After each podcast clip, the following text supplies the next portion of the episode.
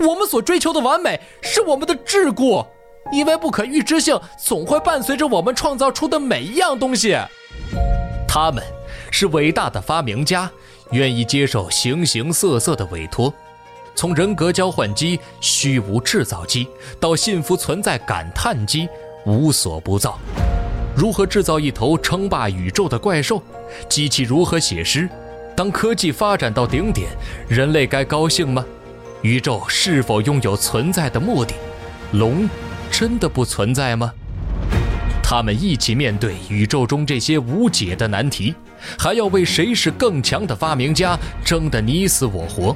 他们是特鲁勒和克拉帕乌丘斯，是闻名全宇宙的机器人大师。波兰科幻文学大师斯坦尼斯瓦夫莱姆代表作《二十个天马行空的脑洞故事》，怪诞、幽默、辛辣、讽刺，恣意徜徉于科学、文学和哲学之间。机核网果麦文化联合出品，《机器人大师》有声书，现已在机核网及机核 App 独家上线。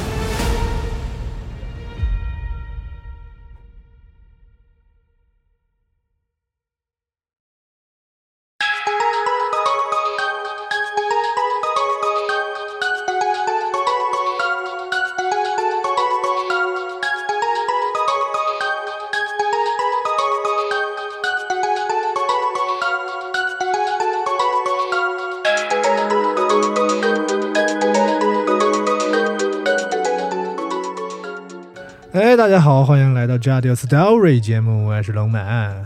大家好，我是大巴，我是冰。今天是继续《流行之神二》的故事，又到了流行之神。今天是电台的第三期啊，一起来回顾《流行之神二》的第二话——灵异照片。嗯，照片里面有幽灵，《流行之神二》的第三期对，是吧？啊，有点乱。怎么了？二杠三啊，啊，是这意思，是突然恶魔之魂了起来啊 这也能拐啊？啊！行，继续啊，就是照片里面有幽灵，剧场杀人有隐情。这次的故事呢有两个关键词，一个是灵异照片，另一个是舞台剧场。嗯嗯还是和之前一样，就是有这个关键的信息呢，我们就会多说一说啊，重点线索呢就多提一提。灵异照片就不用解释啊，就是照相机里面呢拍到了这个不应该在画面里面的东西啊，拍到了一些怪东西。哦，世界上最早的灵异照片，据说是出现在这个一八六一年的美国啊。嗯拍下这个灵异照片的人呢，叫威廉莫拉啊。据说呢，他是拍到一个他表姐的幽灵。本来呢，这个威廉啊是一个这个珠宝商人，因为这个契机啊，后面他就转职了，成为一个这个幽灵摄影师啊。转职了，啊，对，嗯在过去呢，这个灵异照片有时候啊，是因为镜头上有灰尘脏了。嗯有的时候呢，就是通过这个多重曝光啊，通过这么一个技术来做出来的。呃，当然是到了现在啊，技术发展了，方法多了，对相片的处理呢，呃，手法也是更加多嘛，可以加工、修改啊，嗯都很方便，都很简单。现在网上全是灵异照片，我觉是是吗 你说没有没有不灵异的啊。对，人都能 P 成 那人长得都跟都不是都不像人啊。是手长的、腿长的、脸长的，对此乃照片跟本人没有任何关系。呃，再提一下另外的一个关键词啊，剧场舞台。在剧场的这个舞台上面呢，地板上通常会有一个可以升降的平台。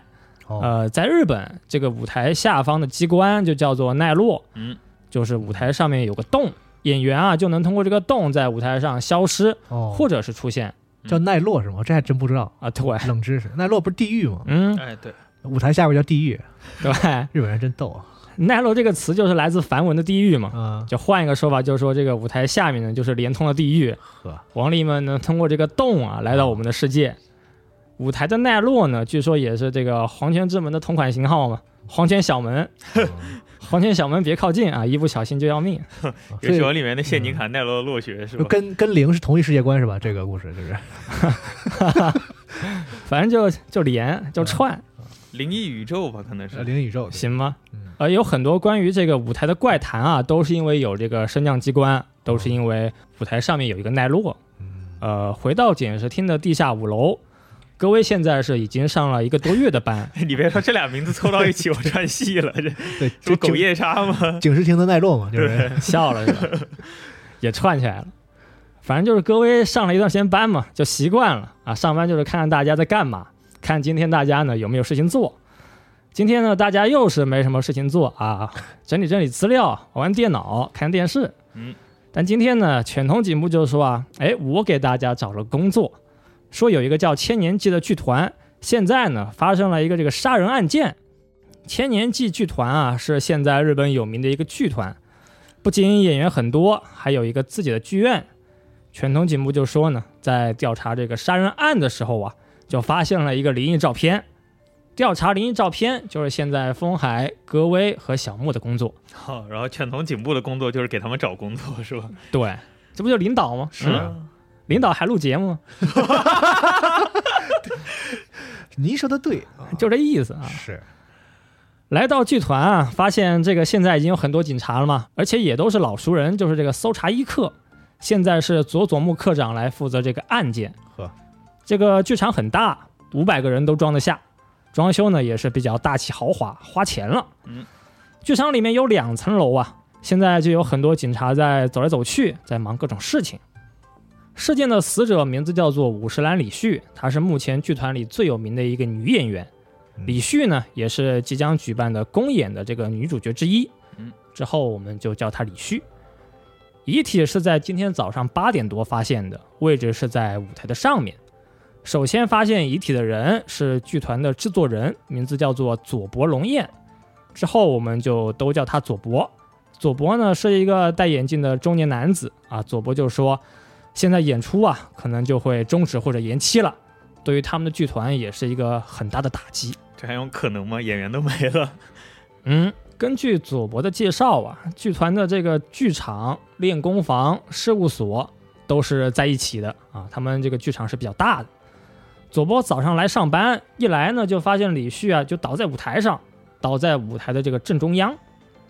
左伯说啊，李旭这个人就性格很好啊，工作也很努力，在剧团呢已经是上了六年的班，在人际关系上面呢也都还行。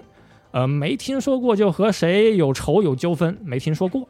剧场的这个安保工作还是比较到位的，当时也是用了一个电子门禁，就是你要刷卡，刷了卡呢才能进到剧场里面，并且刷卡也都是有记录的，呃，要打密码的。李旭的具体死因呢，现在还是不清楚，但在尸体上面就发现有多处的骨折，嗯，脖子、肋骨还有这个肩膀。根据这些伤啊，应该就是从这个高处就摔下来了，摔死对吧？啊对嗯就掉在舞台上面。呃，在舞台的后面有一个能去到舞台上方的小通道，因为上面就是比较危险嘛，所以平时这条路啊都会锁住。佐伯说，这个门和锁现在都是没动过的，哎呦，嗯、还是保持原样。呃，这个锁啊是一个老款的机械数字密码锁，就需要去转动密码，锁呢才能够打开啊。像那个保险柜那种感觉是吧？呃对，，应该是一。个旋钮，嘎啦嘎啦嘎啦，然后把它门是那个锁吗？有点像你就平时旅游的那种推拉箱上面那种啊，竖着扒拉扒拉的那种，对扭哦的或者是啊悬的那种。三个轮儿，然后比如说一零一什么二二二零四什么那种是吧？那排列组合好像有点简单哦。就那意思。啊 他的这个锁肯定就复杂一些。现在这个情况就是，知道门锁密码的人啊，实际上是不多的，只有这个剧团的团长代表，还有大型道具的负责人，还有这个制作人佐伯，就是他们几个才知道这个门的密码。李旭呢，他应该是不知道的。嗯，这个锁看上去用了很久，上面刻的这个数字啊，也都是很模糊了，都被磨平了。现在上面是用油性笔呢写了数字，就是你看着上面的这个字，转了对的密码，锁才能够打开。还挺随便的。嗯，对，这个信息还是很关键，可以稍微就留心一下。因为手手写的就可以做手脚嘛，嗯擦掉重新写成不一样的。是，但是我就想，他们这么大个剧团，怎么就是 都都那么高级了，就没钱换个锁吗？啊，可能确实是一个轻易不去的地方，就没有人。没必要了。呃，嗯，就跟我们这个录音台也是很久没换，之前这不刚换过吗？你这就之前嘛，啊，以前是录了好几年都是那个旧台子嘛。嗯，有感情，就是嗯，恋物，都比较恋物。行啊，现在他们几个人就是打开这个小门，走到舞台的顶部上面，发现高处横架上有一个小路，往下面看呢，还是有点恐怖，非常高。嗯在剧团里面有一个叫这个出之贵子的女演员，她就和风海说，呃，说她手里啊就有那个灵异照片，之后呢，我们就叫她贵子，贵是富贵的贵嗯。贵子的性格就是有些内向，体格也是比较小，但是眼睛还是挺大啊，看着挺亮。柜子的灵异照片上面呢有三个人，中间是李旭，穿了一个旗袍，左边是柜子，右边呢就是另外一个男演员。呃，在李旭左边肩膀的附近啊，有一个白色的影子，影子呢就有一些这个女人的轮廓，白白的啊，看着像一个大女人啊，有点吓人。柜子说啊，这个照片呢是他们就拍海报的时候就顺便拍的，当时拍的时候还是挺正常，但拍完之后才发现，就是照片上有一个白色的这个呃女人形态的幽灵，嗯，有一个这个东西就很奇怪。但我就感觉吧，我到这个年龄段了，就是以前小时候就不爱拍照，啊但是感觉就是现在呢，还是觉得应该多拍些照片，啊？为啥呀？就提高一些灵异照片的概率嘛。哦，你想拍出来这种的是吗？就是你翻过去照片的时候，突然翻出来一个你不认识的人，或者是你不认识的东西，啊，突然在你身边，还挺有意思的你就想，哎呦，当时我是在干嘛？我是遇到什么事了吗？啊。啊，提高一些这种平时生活刺激的概率啊。也有可能就是你忘了。我就把小学、初中的照片拿出来，都灵异的，除了我以外谁也不认识。同学都认识你，你不认识同学 是吧？是啊，你牛逼，失忆了。那你牛逼的，嗯。柜子一开始啊就觉得这个照片呢就看着很不舒服啊，毕竟是肩膀上有个东西嘛。现在呢，站在中间的李旭啊就已经死了，去世了。嗯，柜子就感觉呃这个照片肯定是有问题。因为他被包围了，是吧？更晦气了嘛，是吧？嗯果然是有有事情发生了。嗯嗯，有个迷信的说法，是说比如说呃三个人站在一起拍个照片，站在这个正中间的啊就会比旁边的早一些的去世 这是 C C 位的就都完蛋是吧？C 位就会提早死。当 C 位的代价。呃，就是有一些以前的日本人就是比较迷信这种嗯啊，可能到现在呢，就是有一些人就特别叛逆。嗯，日本年轻人听到有这个说法，以后呢就拍照啊就只站中间嗯，我就不信。呃有些也可能再往后衍生的说法就是不要用单数人数拍照，就四个人拍、六个人拍，这样就不涉及有一个最中间的人嘛，哦哦，还有这样分分开站对。吧？这样就可以了，没有人在中间嘛。嗯各位听完这个说法，就是说呢，肯定是你们拍照的时候啊曝光有问题，是呗，镜头上有灰尘，灵异照片肯定是不可能的。就是嗯，各位就问柜子，你还知不知道有关李旭的一些其他的信息啊？嗯，贵子就说他和李旭呢关系比较一般，不过这个剧团里面呢有李旭的男朋友，哎呦你可以去问问他，应该是就能问出一些比较细的信息。呃，李旭的男朋友叫做濑户李仁，李是礼貌的礼啊，后面呢就叫他李仁。李仁呢，他也是剧团的演员啊，但是他的性格呢就是容易激动，估计现在情绪就是比较糟。嗯，这个时候剧团代表啊，剧团代表叫做安藤诚团长，团长安藤诚呢，他也是来到了剧院。安藤诚呢是一个天才的演出家，同时呢，他也是一位这个盲人演出家。现在呀，他戴了一个黑色的墨镜，拿了一个导盲手杖，头发呀也都是全白了。现在安藤城呢就在剧院里面就指挥工作啊、舞台该怎么清理，媒体呢怎么处理，一个人就在对应一些各种大家的疑问啊，一看就是一个很高傲、很有气场的这么一个人。嗯，接下来呀，风海他们就去练功房，啊、就去找这个男朋友李仁。李仁呢穿了一个红色衬衫，现在他的情绪果然就是比较激动啊，就不停的这个大小声说为什么李旭会死啊？嗯，凶手到底是谁？哎呦，很难受。哈风海看李仁这个状态呀，就觉得问不出来什么东西。在练功房里啊，很多演员也是在议论纷纷，说这个剧目啊最好还是别演了。这个节目这个戏呢，之前啊也是有这个闹鬼的传闻。原来在三年前，当时这个剧目的女主角啊，在登台表演的前一天啊，也是当场暴毙。当时这个暴毙的女演员，她的名字叫做石沙耶香。沙耶香去世的时候啊，她是由于一个交通事故。后来呢，代替沙耶香这个登台表演的，就是刚刚去世的这个李旭。嗯，嗯，同一个剧团，同一个节目，在上演之前呢，死了两位女主角。这就很像柯南了。剧团里面呢，现在就是有一些传闻嘛，说李旭的死啊，就是由于沙耶香的诅咒。当时啊，沙耶香没能够登台表演，就有一些很强的怨念，嗯闹鬼了。鬼呢还是以前的同事。哼，这个时候，贵子呢也是走过来嘛，就听见他们在议论纷纷，就说：“你们别说了，沙耶香是什么人，大家都知道，人很善良，也很好。你们啊，少说两句吧，少说两句吧。别老说离开的前同事不太好。哦，这是对的。贵子就对风海说嘛：“过去他和沙耶香都是好朋友啊，会一起玩，也会一起上班。”剧团里面的这个调查呢，暂时就结束了。下午，风海就打算去大学。去找他的这个好大哥雾起水明，就问一问这个有关灵异照片的一些事情。嗯嗯，没他这大哥，案子真都破不了都。反正没事，有事就先来问一问呗。啊，今天雾奇的这个研究室幽香也在呀。雾奇说，拍照摄影这一块呀，自己也是在他的专业范围外。风海拿出灵异照片，幽香就说啊，这个很多灵异照片都是这个镜头上啊，它不干净，或者是因为一些光线的原因。电视上、报纸上的一些灵异照片呢，也都是这个做出来的，都是假的，让大家都别信。聊到最后，幽香呢就把这个照片借走了，说我认识一些这个摄影师傅，让他们就鉴定一下，啊，再研究研究。时间又过了一天啊，今天风海和小木呢在办公室就整理案件，这次暴毙的是女演员李旭，目前就看上去啊，应该是从这个舞台的高处就摔了。通往舞台高处的这个顶棚横架上有一个这个小路，小路上面有一个门锁，并且李旭呢，呃，他其实是不知道密码的。这个时候，戈威啊，他就走进办公室了，说根据尸检报告啊，李旭的死亡时间是上午的六点到七点半，并且啊，在掉落之前就已经是去世死了。哦，也就是说，李旭呢是先被人杀害，再丢到这个舞台上面。凶手呢肯定是有的，存在的。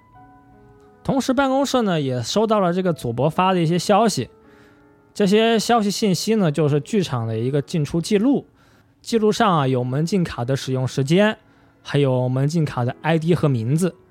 可以看到呢，前一天下班啊，就是最后走的有两个人，他们不是别人啊，就是佐伯和安藤，他们几乎就是同时走的啊，就一起出门下班。嗯，案发当天呢。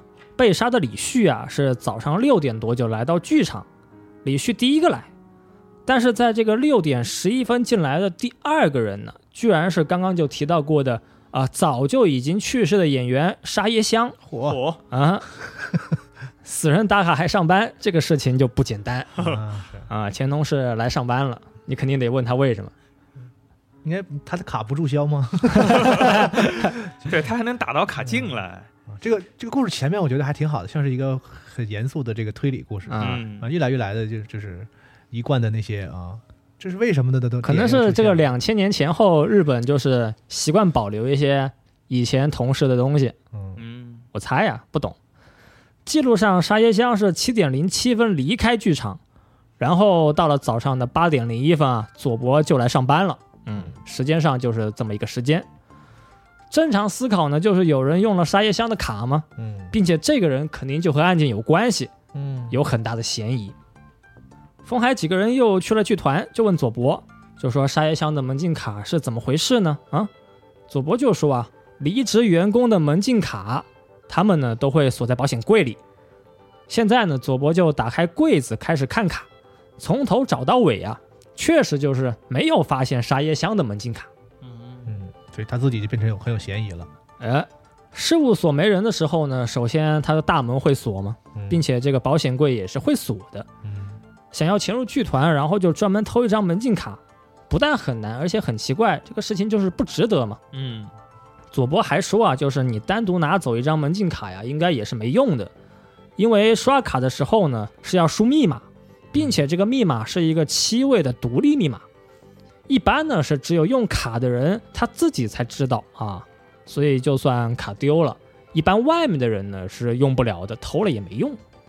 但是如果就是你又有卡又知道密码啊，当然就是能用的嘛。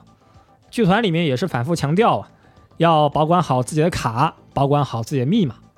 但一般就是越强调的事情，就越容易这个发生嘛，对吧？嗯，就上学的时候，老师都强调说别迟到啊，嗯。但有人听了就特别想迟到，叫我准时不可能啊，就这意思。接下来呢，风海他们就是对这个团长安藤也进行了一个询问。是。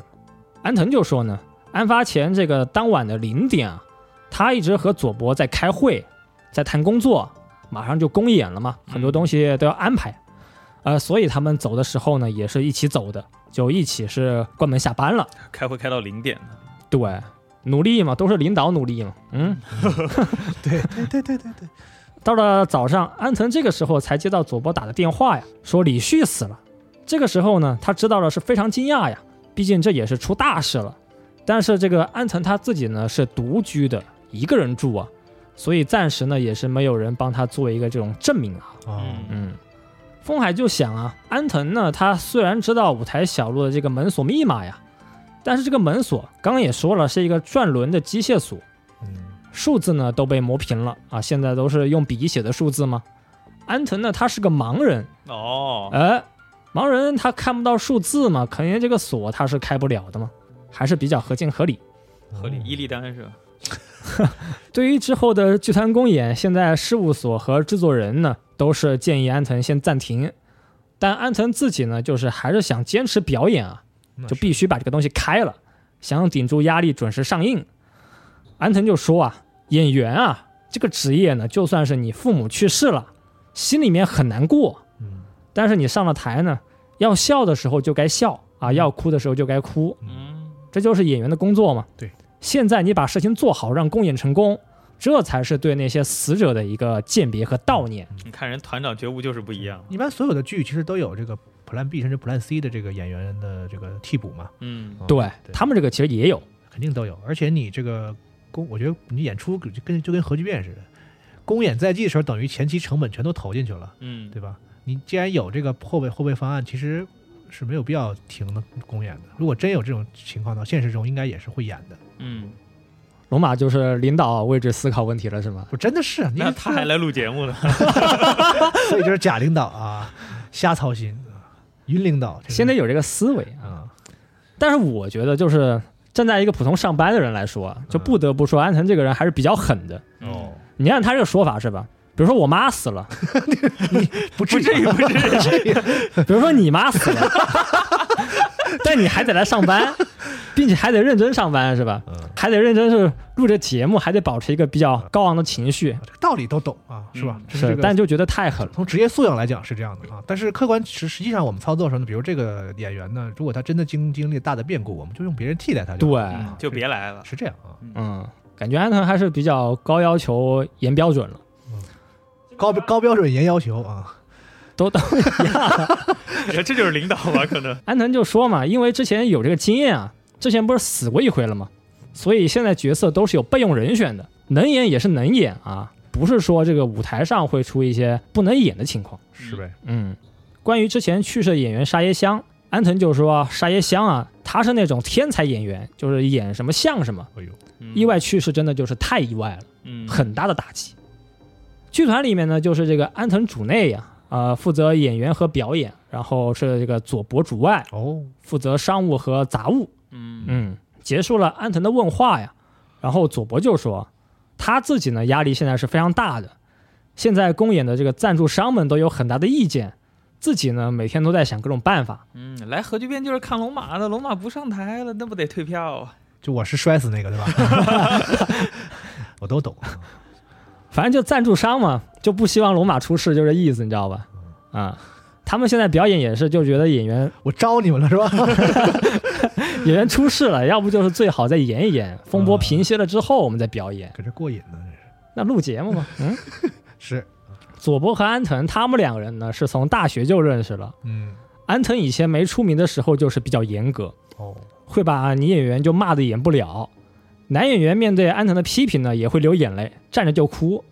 嗯，就像有的时候龙马就骂我，有的时候我也我也很难受。什么？什么？哎，我现在就很难受。啊，就比喻就这意思。啊，就你身边的这个领导啊、教练就骂你，有的时候确实就是非常难受，但你知道他们是为你好，为你的工作，啊嗯，你得理解。安藤呢，就是电视剧里、纪录片里那种会丢烟灰缸的演出家啊，就是高标准、严要求啊，嗯。魔鬼教练。哦，他那个时候还是看得见的，其实安藤在上大学的时候啊，就是这个剧团刚刚创立的时候，眼睛是能看见的。过去呢，他是不仅负责剧本和演出，还会亲自去表演，就是比较全能了，什么都能干。嗯但是在这个大学毕业之后啊，就剧团准备要起步了，安藤呢就得病了，得了这个角膜营养不良症，嗯，查了一下是一种遗传病啊，哦就是严重的话就会失明。角膜营养不良，还真嗯，挺冷门的这病。对。后来啊，安藤就是专注于剧本和演出了。虽然这么多年他的性格都没变啊，性格如此就这样，但是安藤啊，他写的一些作品，呃，做的一些演出的调整呢，都是非常优秀、非常好的，嗯。非常受大家的欢迎。嗯，日本的那个所谓的那个演出啊，其实类似于某种导演的这个导演哎工作，就是他来负责调度，比如说一些景物什么的人物的这个走位啊什么的，嗯是那个意思。嗯所以就是看不见还能就指挥别人表演，就特别牛逼嘛。就是说他其实在这个专业方面是有才能的，不是那种外。外行领导内内行的领导是吧？是不是不是那种天天不录节目，然后指挥我们录节目？你到底想说谁吧？没完了，今天是不是？就他是那种有才能，然后所以虽然就是这个人比较严格，但是大家也是服气的那个意思嘛，是吧？嗯啊，因为我就是做个比喻啊，让大家更好理解这个事情。我不是指谁啊 啊，你应该可以指啊，指谁都行啊。啊，呃，但佐伯啊，跟着他这么多年，就觉得虽然现在安藤的事业呢是一帆风顺，哦，但之后的事情也不好说嘛。艺术作品没有绝对，嗯只有和时代相匹配，才能够获得一个当下的成功。嗯就是这么多年来，左伯呢也有一些他自己的经验。嗯嗯，关于李旭啊，左伯就是说他的死呢，可能有些人会开心，嗯因为李旭呢虽然也是一个这种非常优秀、很有实力的一个女演员啊，但她的性格也不好，有很强的自我展示欲。因为李旭她性格有问题，所以剧团里面啊也是因为这个事情走了好几个演员，很多女演员就受不了他啊，大头症是吧？啊，有点那个意思，就非我我我得是非我不可。忠心啊。对啊，呃，然后呢，这个李旭啊，对事务所的人态度也不好，就老看不起搞商务的，啊，嗯有的时候约的采访也会不来，就经常有事没事耍一下大牌。是但是佐伯啊，刚开始他最早不是说过吗？说李旭性格其实还可以啊，是啊，啊，不会被人记恨。但现在和风海就稍微熟了一点啊，嗯，就忍不住要说点心里话了。哎呦，哦，这就是搞商务的是吧？你自相矛盾了吗？假熟，嗯，格威就问这个佐伯说：“你怎么回事啊？到底什么情况呀？你好好说嘛。”这个时候，佐伯就是接不上话了，气氛有些尴尬，说自己呢还有工作要做，还很忙，然后就三步并两步开门就跑了。现在他成了最可疑的人了，嗯对嗯，吧？因为他了解这个剧团最多事情，他能接触到卡，然后嗯他这个供词呢前后还矛盾，他还没瞎，对，而且呢，你们我们细想，就他俩是前一天最后走，嗯，然后第二天呢，他是第一个来，他发现的，等于这个死者这发生事情的前后呢，一直是他在这这个这个场现场最近的一个人嗯啊，各方面感觉他现在变得很可疑。其实这个故事呢也是比较有推理风味的故事，很多细节呢你都是能够去想、能够推敲的。是，嗯，之后幽香啊，他也是打电话说那个灵异照片鉴定出结果了，然后大家又赶到武器研究室，幽香就说呢，这个灵异照片啊，其实是不能鉴定出有没有加工过 PS 过。他的意思就是说，如果是假的，就需要比较高的一个加工技术，哦。嗯，但如果是真的，它也不奇怪，哈哈。听君一席话是吧？你把大伙儿叫来就为了给我们看这个是吧？哎，鉴定过了等于鉴定过了，就可以是真的，也可以是假的，哎，您说的对，有道理。就这么一个意思。就这事儿他还不在电话里说，还把我们叫过来，对，鉴宝节目按他这么走，没几期就要完蛋了。骂街了啊！呃，这个时候啊，雾奇大哥就说了这么一个事情啊，说有一个迷信嘛，之前也说过，就三个人站一起啊，就拍照，在中间的会走得最早，死得最早。嗯拍照这个事情呢，是在日本这个幕末时期到明末时期就传到日本的。当时人们对照相机这个东西还是就觉得有一些怀疑嘛，说拍照啊会吸走灵魂，嗯站在中间的这个人呢，他的灵魂啊最容易被带走。嗯，中国也有那个嗯清朝末年的时候，刚有这些东西来的时候，大家看过那黄飞鸿里不是说摄魂机吗？对，对，说拍完了之后会把人的魂儿抽走什么的。这个迷信呢，其实也是可以解释的。就过去啊，能拍照站中间的都是一些有地位、有一些人望的人，岁数大是吧？哦，对，本来就岁数大，这些身居高位的人啊，他们年龄就会 就大一些嘛，嗯。有道理。然后这些人就是因为有名有利有势啊，嗯，也很容易受到周围人的一些嫉妒。领导呗是吧？嗯嗯，从结果上来看，站在中间的都是公司的老板、领导，还有军队里的军官嘛。嗯，嗯，就是拍照现场地位最高的那个人。嗯，所以合情合理，就是呃中间的人会走得早一些。嗯，呃，然后呢，周围人呢，他们对这个中间这个人呢，心里面就是会有一些嫉妒和怨恨，哦，可能是自觉或者是不自觉的。嗯，他们呢，就是慢慢的就形成了一种这种流言迷信的说法，是，说在中间啊就会容易早死，就容易暴毙。嗯，迷信的背后其实也是一种人心的隐喻和传递。哎呦，嗯嗯，所以说雾气大哥还是有文化啊，这就是流行之神吧。能够把你这个事情给说通。风海几个人回到编纂室啊，就听完故事还是得研究案子嘛。这个时候柜子就来电话呀，说剧团里面呢又出大事了，李仁刚刚也死了。哦哟呵，嗯，一对都完了。风海几个人又是赶到剧团，左伯也在现场。这个时候左伯就是看上去失魂落魄，拿烟的手微微颤抖，说自己啊从来都不相信这些什么怪谈呀、鬼魂之类的，但现在呢，此时此刻就觉得诅咒这个东西啊真的有，真的存在。好巧不巧啊，今天李仁就是上班打卡之前，沙耶香的门禁卡呀又有了一个使用记录，然后这个李仁的尸体呢。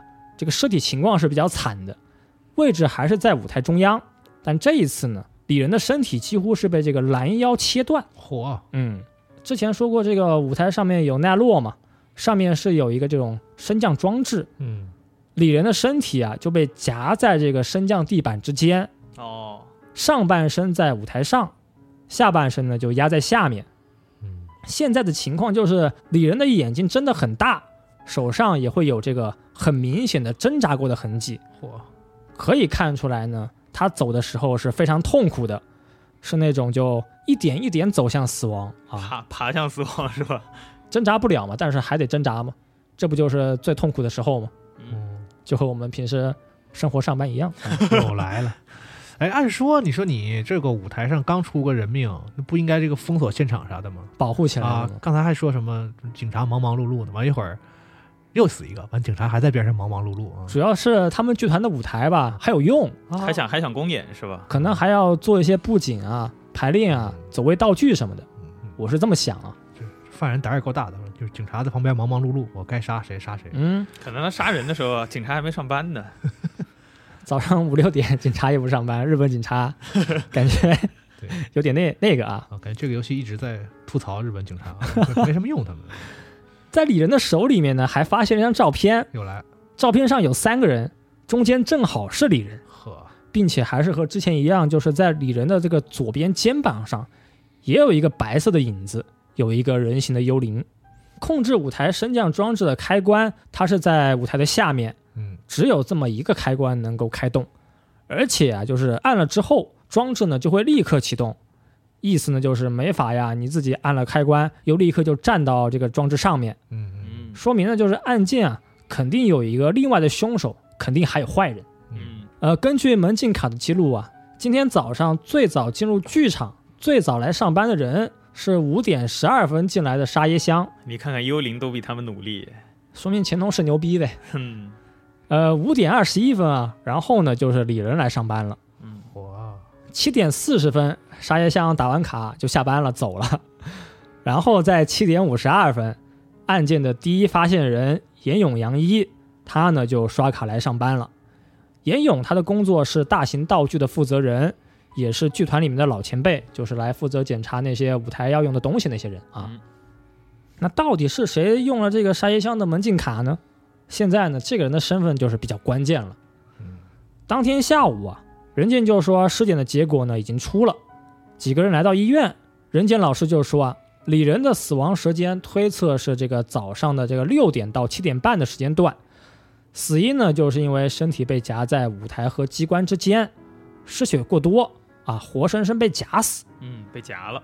嗯，受伤最严重的地方呢就是腹部啊，能断的基本上都断了，现在呢就是剩下一些这个皮呀、在连接身体。在李仁的血液中呢有大量的酒精，量是非常大的，基本上就是喝到了不省人事，身体不能动，路也走不了，到了这么样一个程度。哦，这还能来上班？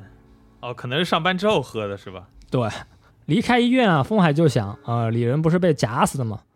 呃，这个装置开关一个人也用不了，加上李仁还喝了很多酒，肯定就是还有另外一个人嘛。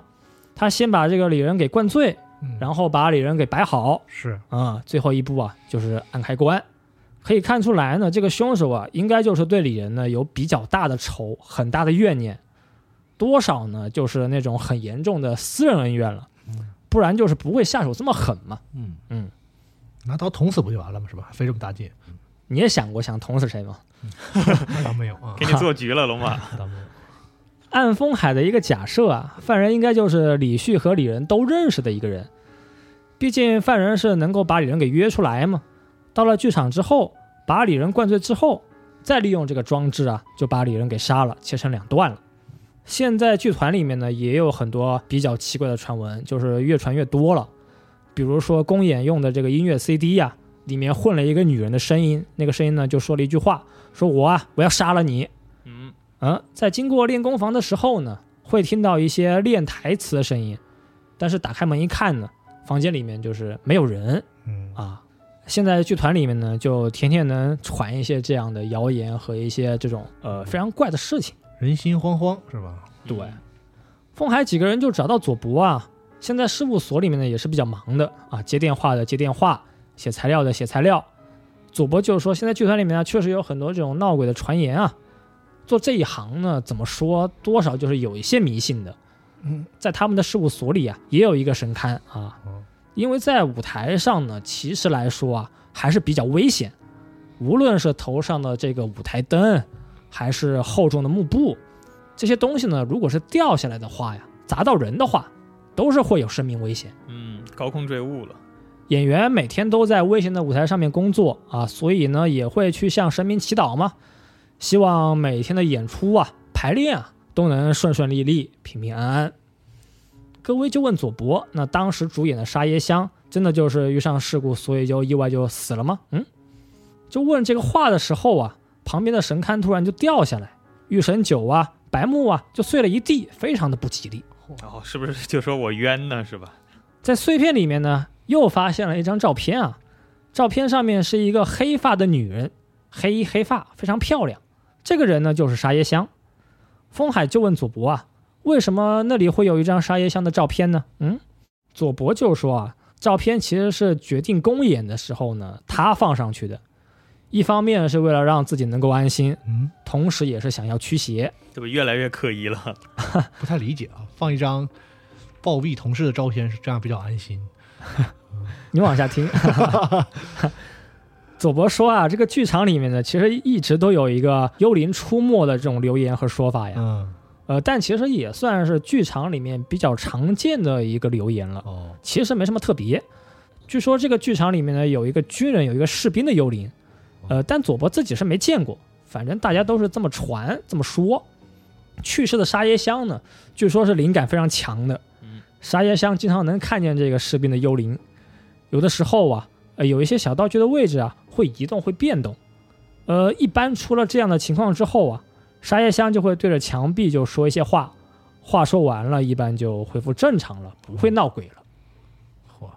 嚯，当时沙耶香公演的剧目是一个二战背景的一个题材故事，之后呢，也是确实出了一些比较怪的事情，呃，比如说磁带播不了，电话打不通。现在如果说还是有这个军人的幽灵在作祟呀、所以是沙耶香呢就想能不能帮一些忙哦，啊。佐伯就是考虑到了这一层啊，就在他这个神龛上放了一个沙耶香的照片，希望能保佑大家能够顺利公演。嗯，嗯，几个人问完左伯，刚刚出门就听到一声女人尖叫。风海冲过去啊，发现叫的不是别人，就是桂子。桂子现在是脸色苍白，手臂也在抖。原来在更衣室啊，在柜子的这个储物柜里面呢，发现了一个梳子。哈，就只看柜子，手指着柜子是吧？对，柜子指柜子。梳子上面有很多头发呀，上面还有一些这种类似血迹的斑痕。梳子上面还有两个字母记号 ST。嗯，ST 呢，其实就是沙耶子嘛？呃，是沙耶香那个日语名字简写，啊啊沙沙耶啊香的啊，对，子吉沙耶卡嘛。嗯，柜子就说这个梳子啊不是他的东西，突然呢就套到他的柜子里面啊，到他的储物柜里。沙耶香刚也说过，他的字母简写就是 ST 呀、风海就立刻就想到了，就问呢，这是不是就是那个沙耶香的东西呢？但这一问呢，柜子就是非常激动，哎呦，说你别说了，自己不知道，然后我立刻就蹲在地上，赶紧就哭啊。风海又找了一个接待室啊，桂子呢就是心态呢就慢慢平复了一些，就说这个梳子呢确实就是沙耶香的东西，在沙耶香事故之后啊，东西都被他家里面的人给拿走了。这个梳子呢，当时也是桂子啊亲手给了沙耶香的妈妈，并且呢，这个储物柜也是上了锁的，只有本人呢才有钥匙啊。这个时候，桂子的手机啊突然来了个短信，这个短信的发信人是沙耶香。短信里面有一句话呀，就说下一个就是你。这个短信就把柜子啊吓得往沙发上一倒，就地昏迷。行行行，达成了一杠一。回到办公室啊，之前是小木拿梳子就拿回警察局嘛，就鉴定嘛。但是鉴定科的人就说啊，我们现在很忙，没空搭理。没办法，小木就把梳子呢给了搜查一课，想走一个正规的这个鉴定流程啊。但各位一听就很生气啊。叫你办点事办不好，就几个人就心想嘛，早知道还是就找人见老师算了啊。时间又过了一天，今天风海他们又来到剧场啊，就对严勇刚刚提到的严勇杨一道具就是之前的那个大道具嗯，就进行一个这个询问。严勇长得非常壮，同时呢，他也是一直负责道具的一个老师傅。呃，这次问话里面啊，风海就知道了几个新的信息。第一是李仁呢，他很喜欢喝酒。但是酒量呢，就是不太行的，嗯，人菜瘾大，哈哈，是这么一个意思。第二是之前沙叶香死的时候啊，当时剧团里面呢是没什么钱的，虽然在业内呀就是评价很高，但是如果公演失败呀，也不知道之后这个剧团呢能不能开，能不能继续。嗯。嗯，在当时这种很有压力的条件下呀，安藤写的剧本的名字叫做《死之道行》。并且呢，就决定啊，沙耶香是主演，李旭呢，她是女二号。沙耶香是天才演员，自己也很努力。李旭是长得很漂亮，很有魅力，虽然也是很有实力啊，但就是和沙耶香他们两个一比呢，就是还有差距。嗯，你看看，过去沙耶香和李旭呢，在剧团里面就是一种呃比较单纯的竞争关系啊，就是比成绩那种。嗯，但是在公布这个公演角色之后啊。沙耶香和李旭的关系呢，明显能感觉到就是变差了。当时在剧团里面呢，也有一些对沙耶香就是不好的留言，说沙耶香能当主演呢，是因为和安藤啊和这个团长关系很好。嗯，嗯，潜规则，对，还有就传呢，说他自己啊就拿钱呢就买了这个角色啊，塞红包了，塞红包，嗯等等等等，这种当时就传的非常凶。当时的公演呢，就是和剧团的存亡啊就息息相关了。非常紧张，背水一战。恰好就在公演前，沙耶香呢就是因为事故啊就走了，去世了。当时安藤呢听到这个消息也是很震惊啊，他就表示这次公演就不演了哎呦，啊。他说所有的演员呢都是他定的，少了谁都不行啊，演不了不演了。哦，跟之前的想法，就上一次跟现在他这个人的这个观念不太一样是吧？对，之前就觉得演员重要嘛，嗯就是人走了还演不演了。是，安藤呢为了不公演啊，还半个月不上班，嚯，工作也不负责了。这 不剧团都都快要没了吗？就气嘛，就人走了还演不演了，最后还是靠祖伯啊，祖伯就是好说歹说嘛，说服了安藤和当时的一些赞助商，最后啊风波才平息下来。结果上来说，就是这个李旭，他呢演了女一号，演了主角，剧团呢也因为这次公演啊就走上正轨了，事业呢就蒸蒸日上了，大家呀又看到了希望，但是这种好的结果呢。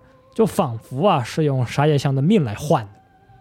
当时媒体报道啊也是非常炒作，就是说沙叶香的死呢，就是当做一种噱头啊，嗯当做一种宣传，就是拼命的在新闻、在报纸上就传。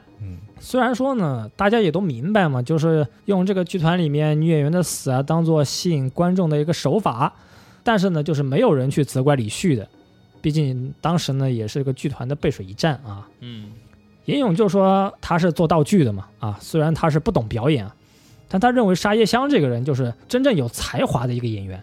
沙叶香站在舞台上面呢，那就不是演技，在演戏的时候啊，沙叶香呢，他这个原本的人就不存在了，在舞台上完全就是另外一个人，没看过的人肯定就不知道，但看过的人呢一定会大吃一惊。嗯，如果说啊沙耶香没死，现在呢一定会非常出名，就红的不行。关于沙耶香的事故，银勇也说呢，确实就是个意外呀，就是个交通事故，被车给撞了，所以就当场暴毙。对于现在的剧团，呃，银勇也有一些自己的感觉，就是说，呃，现在剧团怎么说呢？就是和过去不一样了吧，人心变了。哦，过去剧团的人呢，都是因为喜欢表演、喜欢演戏，所以大家才能相遇。但现在有些人嘛，他就把剧团呀当做一个跳板，当做一个这种提升自己名气的这么一个地方。有些演员呢，就是不去提升自己的实力，反倒是去拍马屁啊，搞关系。还是挺能说的。是，就剧团大了嘛，不好带了嘛。时间啊，又过了一天，佐伯打电话就说这个公演呢还是确定了，练习时间呢还有一个月啊。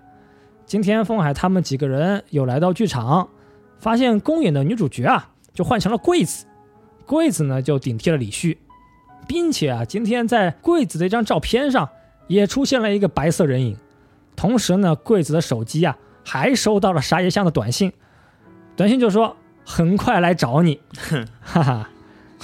桂子就吓得脸色苍白嘛，立刻就叫了出来啊，就叫，很难受。这次没有昏迷是吗？会叫的朋友可以自己就模拟一下该怎么叫啊。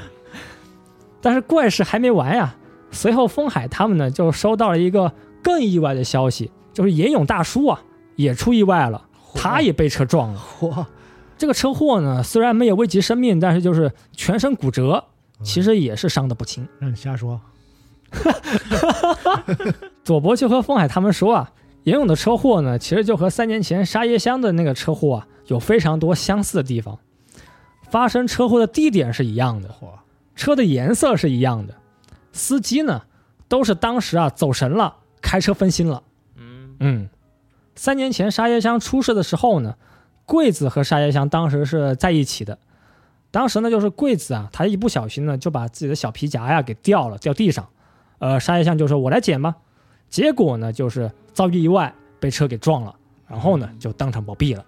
当时沙耶香是剧团里面的这个主力演员嘛，但是桂子啊，当时就是没什么实力，是个新人，所以剧团里面呢，那个时候啊，就有些人就传呀、说死的不是沙耶香，是桂子就好了吗？嗯，当时桂子他的压力也很大，但就是这么多年啊，还是顶住了，并且也是靠自己的努力提升了实力，提升了演技啊。现在呢，也是成了剧团里面呢不可缺的一个演员之一。嗯，在科学线里面啊，这个时候风海呢就会对灵异照片进行一个思考。呃，如果这个时候你认为这个灵异照片它不是真的，是犯人用来干扰搜查的一个道具嗯，啊、就会进入一个科学线。哦，灵异照片都假的吗？嗯，风海就觉得这个凶手呢，应该是自认为啊是沙耶香的一个代理人。这个犯人呢，应该是对沙耶香啊有很深的感情，而且这种感情呢，还是到了一种比较狂热、崇拜的一种态度，看上去是幽灵作祟呀、其实呢，就是凶手借了沙耶香的名号去进行一个行凶杀人。时间又过了一天，今天桂子呢还是去了剧团，还是就坚持排练。桂子就对风海说啊，说他又收到了一堆这个新的短信邮件，署名全部都是沙耶香，但这一次邮件的地址都是新的，和之前那个邮件呢是不一样的。还挺专业，这这幽灵会换手机吗？这垃圾邮件发的还挺专业。前两天刚出新款了。然后这个短信邮件啊是八点多有一条，说很怀念车站前的咖啡店，这是我们过去呀经常去的一个地方呀。然后九点多呢，这个短信就说说看见剧场了，真的是太怀念了。呃，在这里啊担任一个主演，担任一个主力，就是我的梦想。十点多的短信就说剧场里面还是没变，但是呢，唯独是没有了我的名字。就短信邮件啊，就营造出了一种沙耶香呢，他是在不断接近剧场的一种感觉啊。嗯突然呢，风海、小木和柜子都发现衣服有点湿，沾了点水。柜子就说啊，可能是舞台后面呢，就是有些地方漏水了吗，正好经过衣服就湿了。这个时候佐伯也来了，就神态呀就很疲惫。佐伯就说，确实啊，过道上是有地方漏水了，但是呢，如果你仔细看呀，就是能绕过去，衣服也是不会湿的。就佐伯知道这个位置。佐伯就说啊，最近也是发生一些比较怪的事情，自己的手表呢最近就不准了，不知道怎么回事。这个时候呢，安藤也是正好路过，但是安藤呢全身都是比较干净，衣服上呢也没有水迹。遇上风海他们呢，安藤也是没说太多话呀。佐伯就说呢，虽然安藤呢是戴了墨镜，看不出表情，但其实他心里面对岩勇呢也是比较担心的，都是老同事了。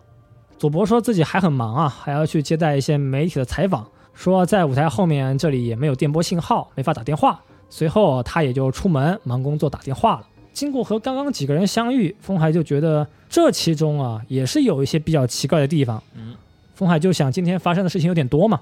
第一是这个柜子收到了新的短信邮件，并且这次沙耶香呢可能就是换了新的手机了，换了一个新的地址。第二呀是衣服上这个水迹，走廊上有地方漏水了。呃，不过这个水迹呢，就是只要你细心注意呢，也是能躲开的，衣服呢也是不会湿的。第三是佐伯的手表突然就变慢了。第四是舞台后面呢，呃，是屏蔽了电波信号啊，打不了电话。嗯，这其中最可疑的地方，风海就认为是衣服上有水迹这个事情。嗯首先要躲开路上的这个水啊，得用眼睛去仔细观察嘛。安藤他是盲人，但是他的衣服呢却是非常干净。风海就觉得呀，可能就是安藤的眼睛呢，他看得见，视力是没问题的爱情的力量吗，啊。没事没事，牛逼 了。风海就想，这个柜子他不是天天来上班嘛，他都会躲不开。但是佐伯呢，他是就有一次就观察到了漏水的位置，所以呢会走的比较小心。他就想安藤是怎么躲开这个漏水的呢？这个细节啊，风海就是觉得非常可疑了。人盲僧嘛，所以感感知能力比较强。天音波是吧？风海就想，这个安藤呢，如果是去做了一个角膜移植，现在呢也是有可能恢复视力的。之前安藤没有嫌疑，就是因为他是盲人嘛。如果说安藤他能够看得见了，情况呢就不一样了。随后小木就去调查安藤住的医院，得到医生的答复就是说呢，安藤的视力呢确实是能够恢复，但是就是需要住院，并且还要一大笔钱。当时安藤呢就是听到这个情况呀。就要钱还要时间嘛，就拒绝了手术啊。暂时呢也是没有发现安藤去过其他一些医院。这时候风海就想呀，之前这个不是李旭被杀案嘛？根据尸检结果，就是摔在舞台上之前呢，这个人呢就是已经死了。嗯，能够去到舞台上面这个小路上面不是有一个密码锁吗？但是密码锁呢，它上面这个数字都被磨了，现在上面都是用一些这种记号笔啊写的一个数字。嗯啊、知道密码的人之前也提过。有佐伯、岩勇和安藤，但如果安藤呢，他能够看得见，情况就是不一样了。然后是李仁被杀案啊，李仁被杀案呢，之前也说过，就是犯人呢应该是和李仁有一些关系的，在李仁喝醉之后，再用这个舞台装置把李仁给拦腰切断。犯人呢用了沙叶香的卡，还知道卡的密码，上面呢就是风海对目前的一个情况呢进行了一点简单的思考和整理。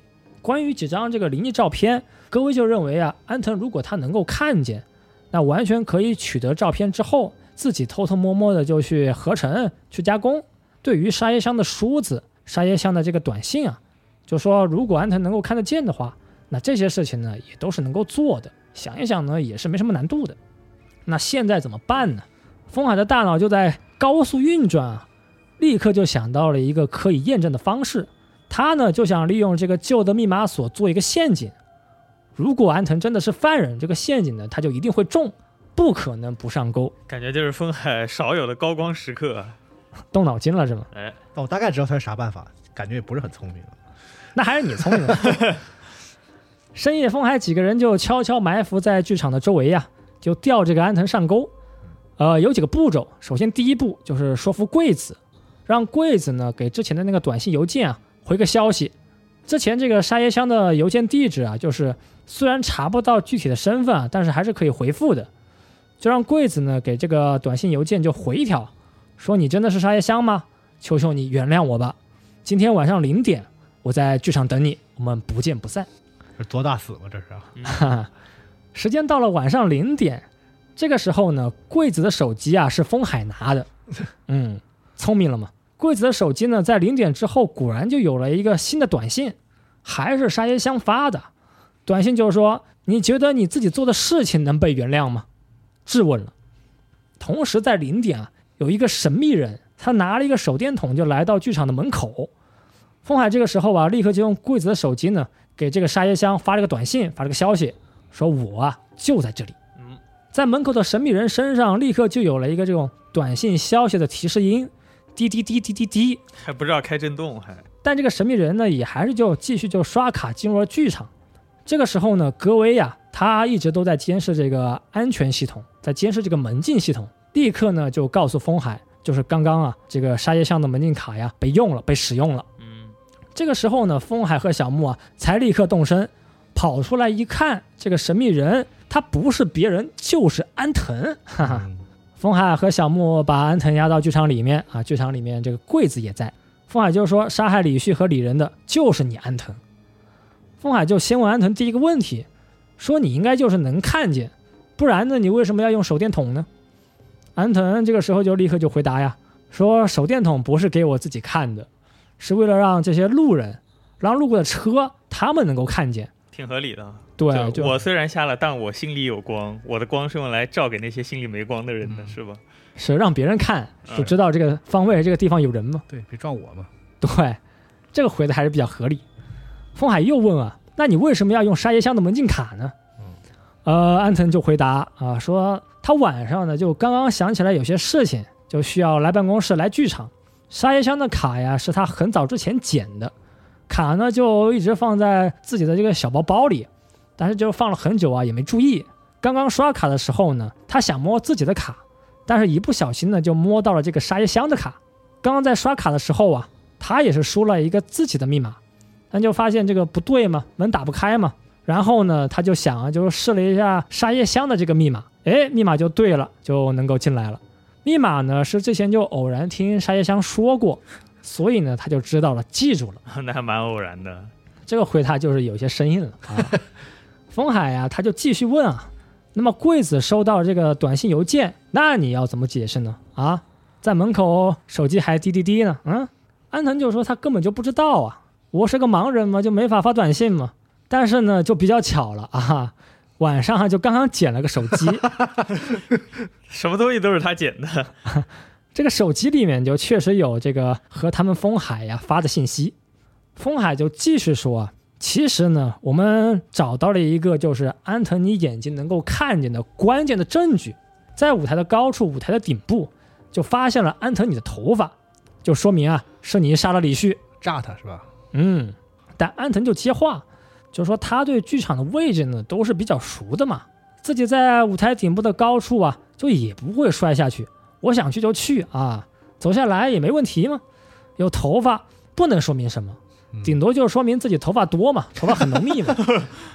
安藤头发呀，这个东西呢，就是风海就骗安藤。是啊，嗯，风海继续就说啊，说这里呢放了这个能够去舞台的那个大门的门锁，这个锁你肯定知道嘛，本来上面就是刻了数字的，但现在数字呢都已经是磨平了没了，所以是用这个油性笔呀、写了一些数字在上面。如果说你看不见的话，那你应该是打不开锁的。如果说呢你能够打开这个密码锁是吧？你能够开门，就说明你的眼睛能够看见数字，能看得见其他一些事情。安藤这个时候就冷笑了一下，哈哈，说自己虽然看不见，但是手上的感觉比一般的人啊要敏感很多，那什么电影台词说：“我虽然瞎，但我不傻，是吧 一个意思啊。就说我现在虽然就看不见啊，但开这个锁呢是非常简单的，知道密码就是没有难度的。意思就是安藤也是这个超级神手指呗啊，都是这个藤字辈啊，这这能播吗？这就这意思嘛，很敏感。于是安藤就开始就转动这个锁的密码，密码是零三零三，但是他扭对了，这个锁也没有开，嗯，本该打开的锁并打不开，中计了，没办法，他又试了好几次，哎，这个时候突然呢，他就感觉事情啊就不对了。嗯，这个时候啊，凤海就说，这个机械密码锁的数字呢，其实他们都是重新擦了，然后重新写的，现在数字都是换了位置。如果说你的手啊特别敏感，你说是靠这个手指上的感觉去开锁，那数字怎么写呢？都是不影响你手上动作、手上感觉的嘛。嗯，嗯现在安藤他开不了锁呀，就反倒说明呢，安藤是通过眼睛来看数字、看密码的。安藤这个时候就是真没话说了啊，低头就认罪了，这认罪了，很直接嘛。他浑身就突然就没了力气啊，也没有刚刚的自信，嘴也不硬了，就说确实呢，就是他杀了李旭和李仁。虽然他觉得吧，这个日本的警察应该也都是不傻的，但是他呢，就是没有想到啊，这么快就破案了，就没几天啊。反正他和日本警察有一个傻，你很直接啊。是对不起啊。这回难得日本警察好像聪明一点了。安藤就说啊，他之前写的那个剧本叫做《死之道行》嘛，嗯其实就是为了沙耶香定制的一个剧本。嗯这个节目这个戏啊，原本就是没有沙耶香的话，打算就是再也不演了。沙耶香的死呢，确实就是一个不幸的事故，和谁呀都没有关系。嗨，嗯，但李旭呢，却是把这个沙耶香的死呢，当做了他一个出名的跳板。当时啊，就是李旭呢，把沙耶香这个死的消息啊，就告诉了媒体，就制造了一些当时的绯闻和关注啊，黑红也是红，先出名再说。嗯嗯，所以对于安藤来说啊，李旭他这个人呢，就是玷污了沙叶香的舞台。安藤就继续说啊，说现在来想呢，其实呢，他最想杀的还是李仁，因为李仁啊，他是听了李旭的话，玷污了沙叶香的身体。啊，哎，比较突然了。安藤说这些事情呢，他其实就是在沙叶香活的时候呢，一点都不知道。沙叶香啊，这些事情都是谁也没说，没想到呢，就是一个人就走了。说完这些啊，安藤也是握紧了拳头，所以呢，之前就是把李仁的身体啊切成两半嘛，也是有这么样一层的原因啊，嗯，能够解释了。那他是怎么他是怎么知道的呢？这些秘密啊，是安藤在整理沙耶香遗物的时候知道的。哦，在沙耶香的日记里面呢，就写了他被这个李旭和李仁威胁，让他放弃主演。看到日记，安藤呢终于就是认清了李仁和李旭。确实呢，这两个人呢都是坏东西。哈哈，这个日记啊，藏在沙耶香家里面一个比较隐藏的角落。或许啊，沙耶香本意呢就是把这些事情呢都藏起来，谁也不说。但是安藤知道之后呢，就是完全无法忍受了，所以啊，他要动手报仇啊，把里仁的下半身也给永远的夺走。安藤说啊，复仇呢就是他唯一能够做的事情，保持愤怒，完成复仇，自己的内心呢才能够就说得过去，也算是对沙叶香的爱情呢一点这个小小的回应。啊，这就合理了嘛。他俩还是有事儿是吧？对，他们两个其实是情侣啊。嗯，还还有事儿。对于严勇的车祸，安藤就说啊，这个东西确实他就不清楚了，嗯应该确实就是一个意外，一个偶然。嗯严勇呢，现在就是没事能活下来呀、对他来说真的是太好了，也算是一些小小的安慰啊。风海继续就问呢、那你为什么要打算杀桂子呢？啊，天天骚扰桂子，你干嘛呢？安藤就说，嗯、到现在这个地步呢，他自己也是说不清楚，但是他呢就一直听见了沙耶香的低语。嗯，话还没说完，安藤呢就突然冲到了舞台的上面，进行了一段这个死之道行的表演。一旦开始演出，谁都无法阻止。安藤呢就想要在沙耶香热爱的舞台上呀，完成他最后的一段演出，这也是呢他最后的一个小小的愿望。呃，原本这个表演这个舞台剧啊，也是一个那种悲恋的故事，正好呢就和安藤沙耶香两个人啊现在的情况呢是有一些类似。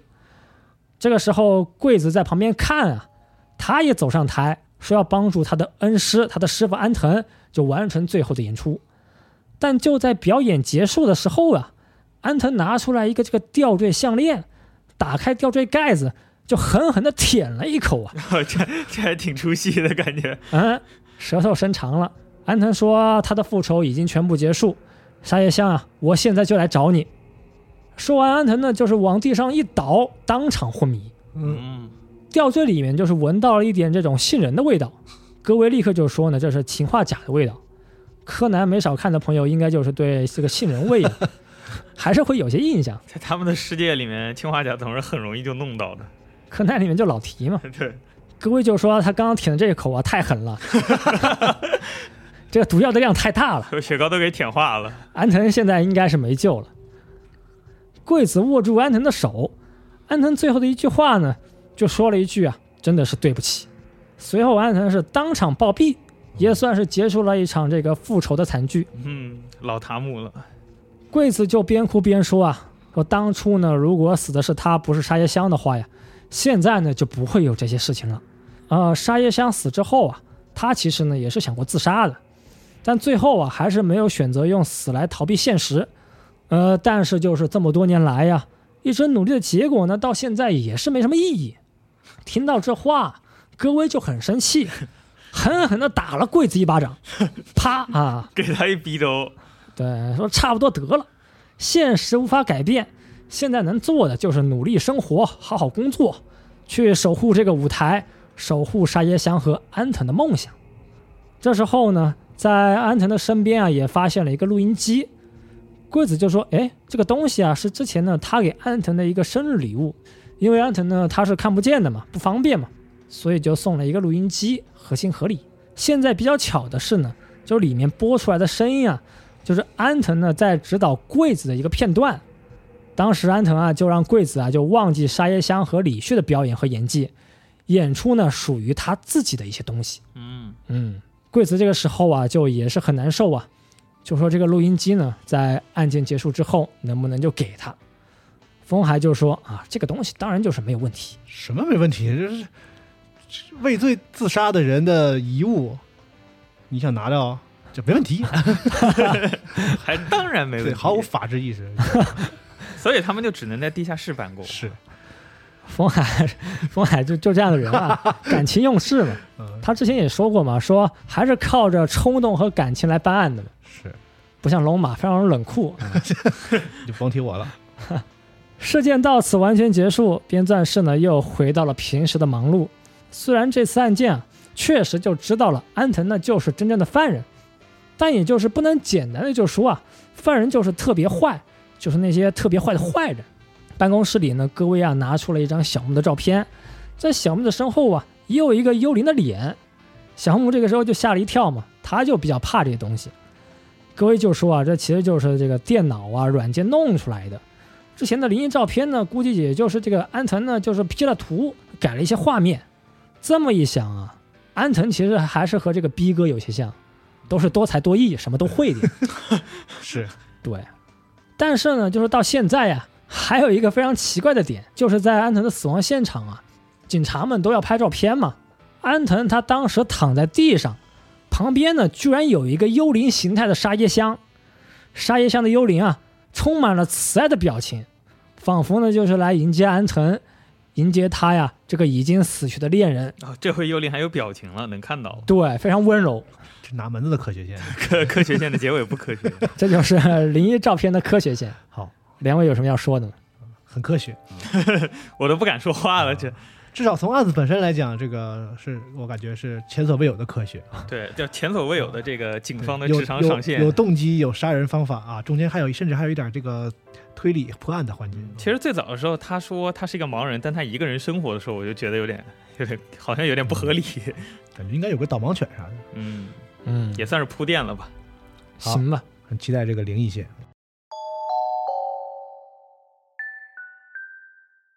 在灵异路线里面呢，风海就会认为啊，灵异照片是真的，嗯，幽灵就是沙耶香，是这个灵异照片呢就是杀人预告，沙耶香在谁身后，那么这个人呢立刻就会被带走嗯，啊。那为什么这个幽灵沙耶香要杀人？风海就认为啊，可能是他当时就是暴毙了嘛，没去表演，没有登上台的这个怨念呢，就导致了这一连串的杀人事件。之前严勇大叔不是出车祸了吗？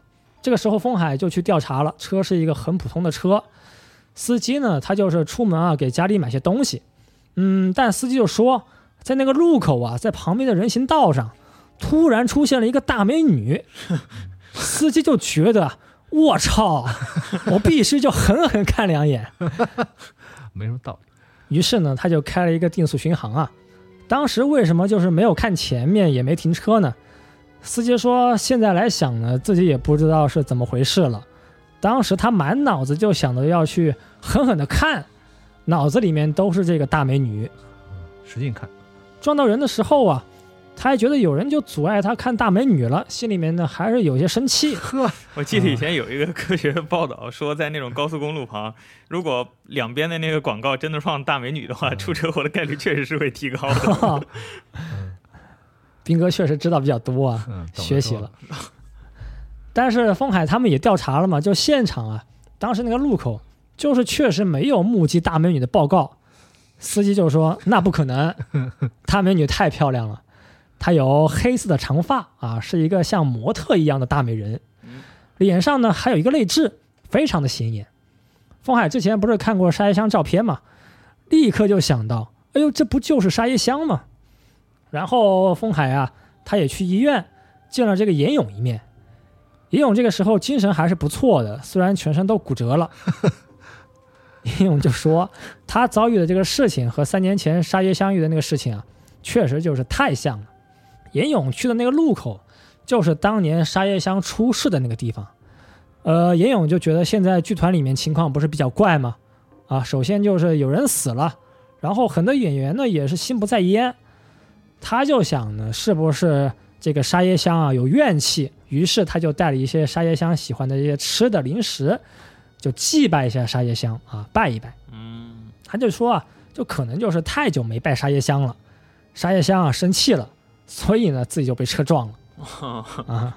还还是有点心的，知道带零食，所以下手轻了点，是吧？在剧场里面呢，柜子呢也收到新的短信，呃，沙耶香短信里就说啊，呃，当初呢如果没有保护你，我现在呢会更加幸福。用我的命换来的这个地位和名誉，是一种什么样的感觉呢？嗯，还有一条短信就说啊，你夺走了我的梦想和生命，这一次啊还想夺走安藤嘛？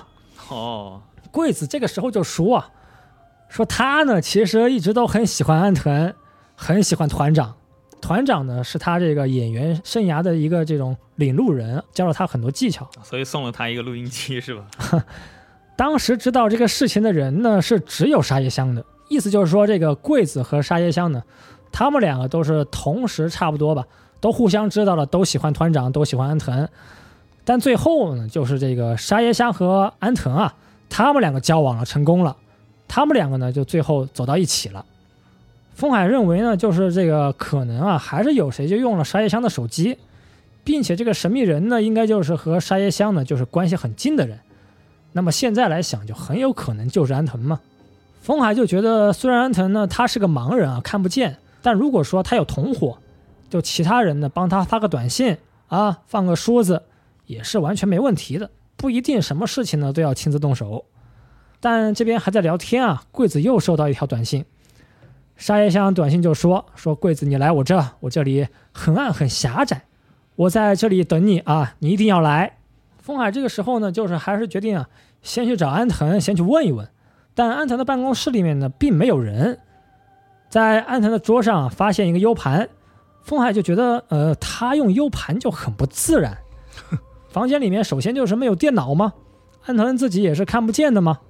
那为什么要用 U 盘呢？格威就觉得这个可能啊，这个 U 盘里面呢就有灵异照片的资料，所以呢，他就当机立断，就先把 U 盘给收走了。接下来啊，他们就打开安藤这个桌子抽屉，在抽屉里面呢，就发现了有很多头发。风海就认为啊，这个东西呢，这头发可能就是沙耶香的遗物。短信里面就说这个又暗又狭窄的地方呀，柜子就说，哎，其实，在他们剧场里面呢，在地下还真的有一个这样的地方，是以前的一个旧的练功房，虽然现在就是不用了吧，现在呢，就是变成了安藤的一个自己的仓库了。哦，嗯。风海几个人就赶紧来到地下，来到这个练功房的门口，就发现呢，这里呢有很多旧的台本和笔记，但这些东西现在都是被撕碎了。安藤这个时候呢，就一个人站在练功房里，站在一个破碎的镜子面前，估计呢，安藤啊就是刚刚啊一拳把镜子给干碎了 啊。这个时候安藤是一言不发，看上去就是压力非常大。上了班的人压力谁不大呢？他 他一拳能把镜子干碎，压力大到都大都大。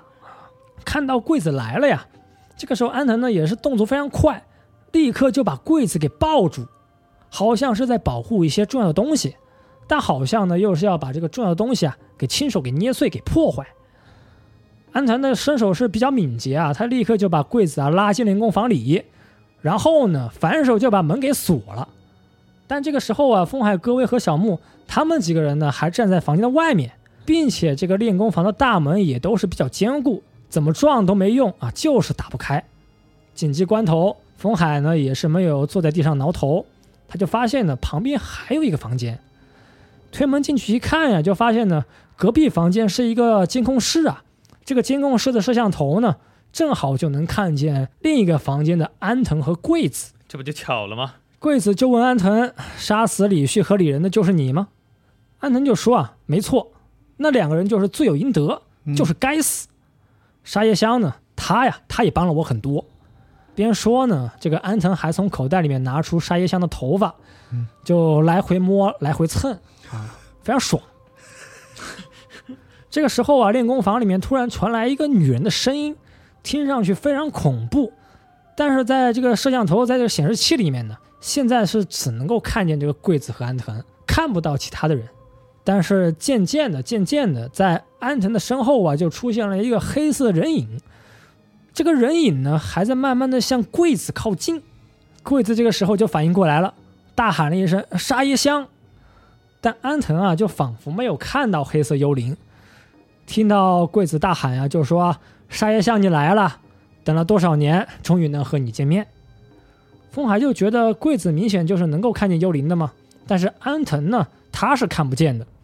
这个时候啊，风海的大脑就是再次高速运转嚯，不容易。啊。风海就认为事件的关键就是灵异照片，这个灵异照片呢，就是犯人的一个杀人预告。安藤和沙耶香是情侣关系，对于安藤来说啊，失去沙耶香的痛苦呢，其他人是根本难以体会的。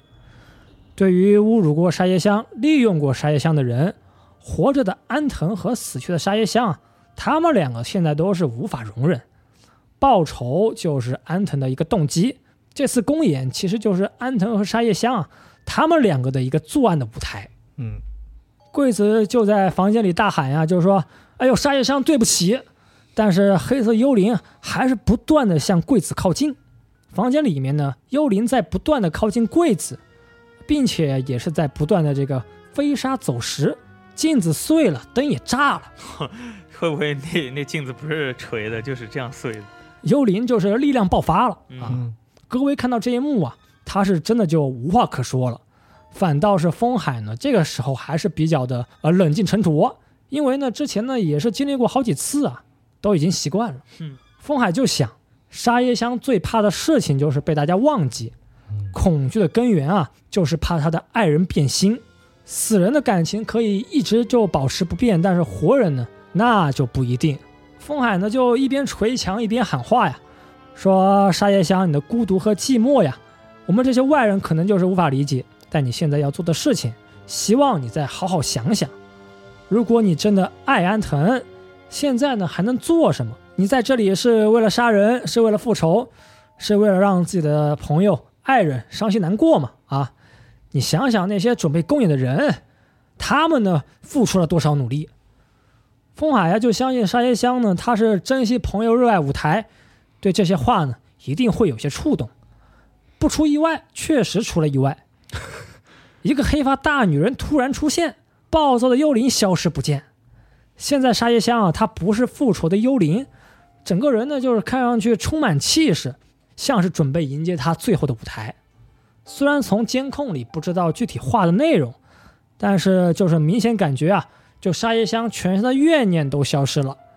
安藤就说：“哎呦，你要走啦。”沙耶香转过身，对着监控，对着风海的方向呢，就行了个礼，哦，salute，哈哈，动作一气呵成，非常流畅，确实就是演员的一个优雅的姿势。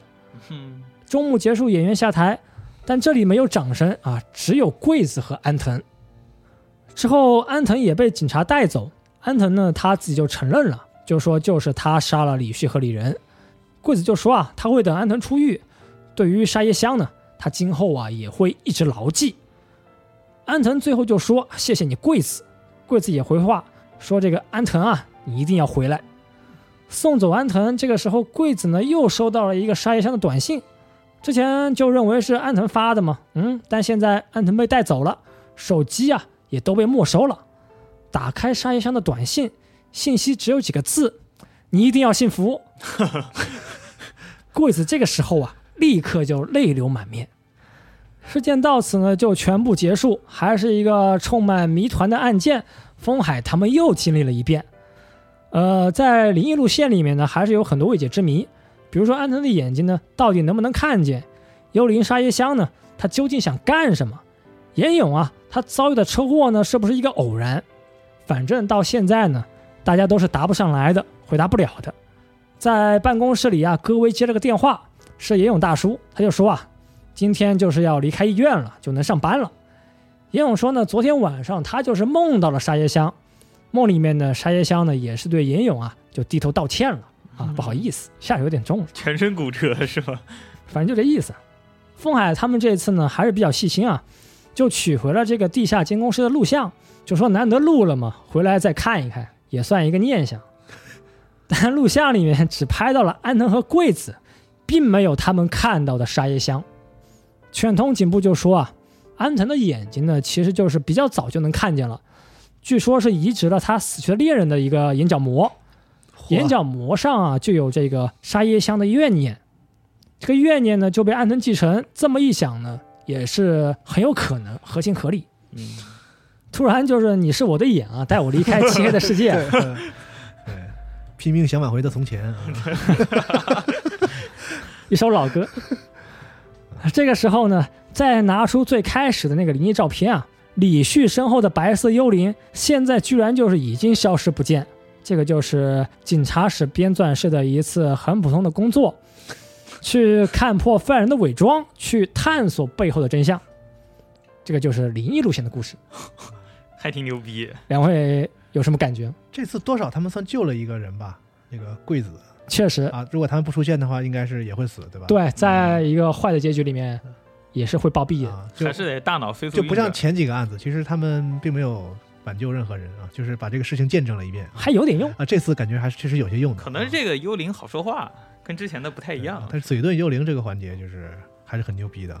但我觉得就是怎么说，风海心理素质就练出来了。是是是 见过了，啊，感看到了成长啊。之前和他女同学不就也老对话吗？是啊，看到了这个风海和编纂室的成长。嗯，胆量也起来了，也会用脑了。嗯，我我就感觉这灵异路线很科学，科学路线不科学。科学很灵异。对，就是我我之前还在想，不是说他也没时间做手术，也没时间养吗？怎么就好了？嗯结，果在这个灵异路线里给了一个解释，就告诉你偷偷做了。对，偷偷做其。实他有的时候是倾向你让你两边都玩了，然后把两个两边这个东西结合在一起看。嗯，啊，嗯然后可能会这个整个事情更清晰一点，而且整总体来说呢，肯定还是一个偏怪谈类的故事啊，对不可能完全用道理解释清楚那种感觉啊，嗯，我就在想，他是不是就先写了一个比较完整的故事，嗯，然后再拆开拆开来，啊，互相对夹杂一些、蹂躏一些。你玩啊，这条线能知道这一部分的事儿，你玩另外一条线能知道另外一个部分的事儿，嗯，嗯，以后啊，有空多拍些照片吧，自拍也好，拍别人也好